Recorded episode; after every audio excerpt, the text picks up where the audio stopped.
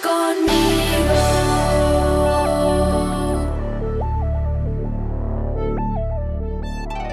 El sueño del faraón.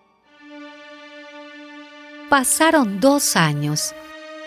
Un día, el faraón soñó que estaba de pie a la orilla del río Nilo y que del río salían siete vacas hermosas y gordas que comían hierba entre los juncos.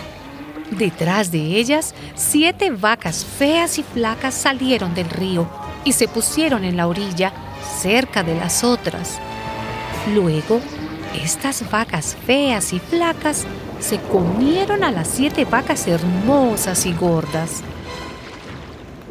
El faraón se despertó, pero se volvió a dormir y tuvo otro sueño. Veía que siete espigas de trigo llenas y hermosas crecían en un solo tallo. Detrás de ellas salieron otras siete espigas secas y quemadas por el viento del este. Y estas espigas secas se comieron a las siete espigas gruesas y llenas. El faraón se despertó y se dio cuenta de que era un sueño, pero al día siguiente por la mañana estaba muy preocupado y ordenó que vinieran todos los adivinos y sabios de Egipto. El faraón les contó sus sueños, pero ninguno de ellos pudo decirle lo que significaban.